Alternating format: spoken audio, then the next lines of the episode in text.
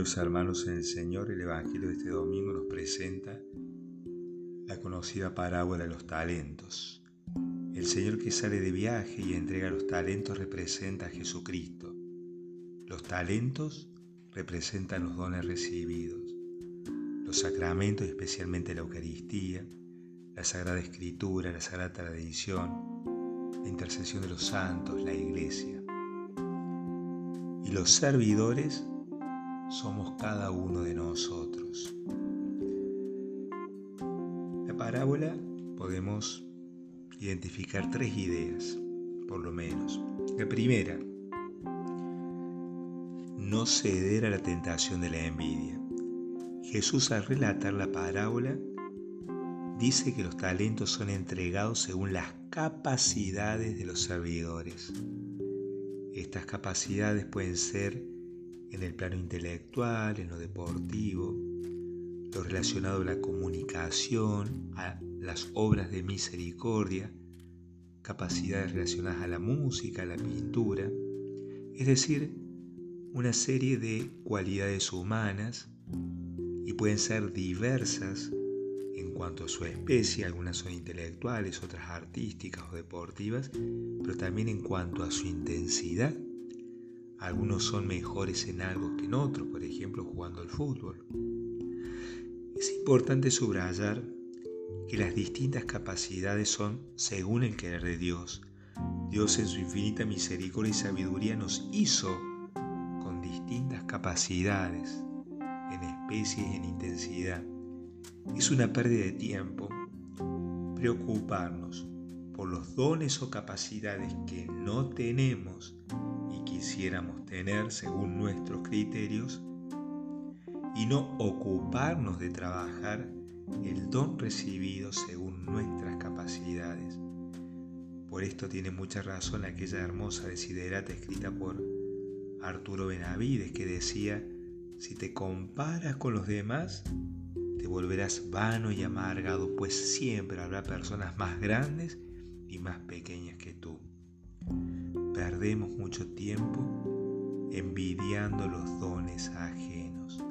Ese tiempo lo tenemos que invertir para trabajar con el don recibido. Caso contrario, nos parecemos al servidor malo y perezoso de la parábola. Es interesante advertir que el Señor cuando pide cuentas a sus servidores por lo entregado para ponerlo a producir, lo hace a partir del don que han recibido. En otras palabras, no pide de más sino en función de las capacidades. Y por eso, el que recibió cinco talentos y produjo otros cinco, fue felicitado con la misma alegría que el que recibió dos y produjo otros dos. Tenemos que recuperar la alegría de hacer las cosas pequeñas esas que no tienen el aplauso de la gente, porque se hacen en lo escondido del hogar, por ejemplo una madre o un padre cuando tienen que cocinar para la familia o jugar con los niños, llegar a una sonrisa.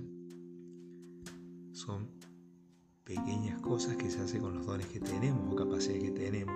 San Agustín decía, las pequeñas cosas tienen, siguen siendo pequeñas, pero ser fiel en las pequeñas cosas es una gran cosa. Por eso, mis queridos hermanos, no nos preocupemos si hemos recibido menos dones que los otros. Ocupémonos con lo recibido de trabajar para que dé frutos. La segunda, la segunda idea, o sea, esta primera idea hace referencia a los distintos dones o capacidades y no envidiar lo que uno no tiene y quisiera tener. Y la segunda idea es trabajar los dones para compartir los frutos. La diferencia de dones y capacidades recibidas nos tienen que impulsar no a la competencia estéril o la soberbia dañina, sino a compartir. Un compartir que enriquece, porque en la medida en que nos entregamos, nos vamos reencontrando como persona. Un padre, una madre cuando se entregan en su tarea de educar, fortalece a sus hijos y reafirma lo que son padres. Es una entrega que enriquece a ambos. Algo parecido sucede en la educación. Un docente cuando comparte con sus alumnos sus conocimientos y enseñanzas también se enriquece él mismo. Como dice el Papa Francisco, la vida no se nos da para que la conservemos celosamente para nosotros mismos, sino para que se nos sino que se nos da para que la donemos. Tenemos que ser responsables, es decir, saber responder por los dones recibidos. Entonces la primera idea, no envidiar los dones o talentos que otros tienen y yo no tengo, recibir ese don y ponerlo a producir compartiendo con los hermanos, la segunda idea. Y la tercera idea, no dejarse dominar por el miedo. El servidor malo y perezoso tuvo miedo y por eso escondió el talento. El miedo es una pasión que si no está bien moderada es un motivo de estancamiento, de falta de progreso. Cuando pasamos bajo el tamiz de la sospecha a las personas que nos rodean por miedo a que nos hagan daño, vamos generando relaciones interpersonales tóxicas que nos hacen daño. Porque en el hermano siempre veo a un enemigo, a un competidor. Y vivir así es no tener paz. Sin lugar a duda, esto no nos deja crecer como comunidad. Entonces el miedo no es un buen consejero en este caso. Ahora, cuando el miedo contamina la relación con Dios, entonces veo en él a un juez a un juez déspota que anota en una libreta las cosas que hago mal para castigar y las que hago bien para premiar. Este miedo no es el santo temor de Dios que como don del Espíritu Santo y al estar relacionado con el don de piedad, nos ayuda a experimentar la ternura de Dios. La ternura de Dios.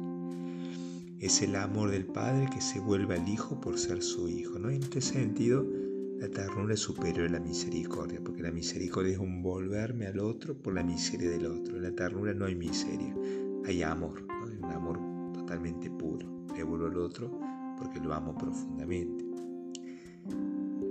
Quedar fuera de la ternura nos causa temor. No porque el Dios nos exija algo que no podemos cumplir con la ayuda de su gracia, sino porque nuestra naturaleza herida por el pecado se mueve más por su inclinación al mal por su aspiración al bien. Y eso es lo que debemos temer. Debemos temer nosotros alejarnos de Dios, porque lo amamos profundamente. Queridos hermanos el Señor, la parábola de los talentos exige un itinerario en nuestro interior y descubrir cuáles son las capacidades y dones recibidos. Una vez que los descubrimos, el siguiente paso es aceptarlos, es decir, trabajar con ellos para crecer como persona. En ese crecimiento, sin lugar a dudas, aparece en nuestro horizonte el hermano, el otro, alguien que se tiene que enriquecer con mis capacidades y dones. Esto nos permite crecer como comunidad que busca siempre el bien común. Claro que Muchas veces aparece la tentación de compararnos con otros y así abrir una puerta a la envidia. Y esa puerta a la envidia la abrimos hacia nuestro interior, quitándonos la paz. Por eso es sano querernos bien, es decir, aceptar lo que somos, rectificando todo lo bueno y ratificando con la ayuda de la gracia de Dios las cosas que no son tan buenas en nosotros como estamos llamados a plenificarnos en el transcurso de la vida, sepamos aprovechar el tiempo, y ese tiempo es un regalo de Dios, por lo cual no nos contentemos en conservar el don recibido. Agradezcamos al buen Dios los dones recibidos y pidamos que su gracia nos asista siempre para dar frutos según nuestras capacidades.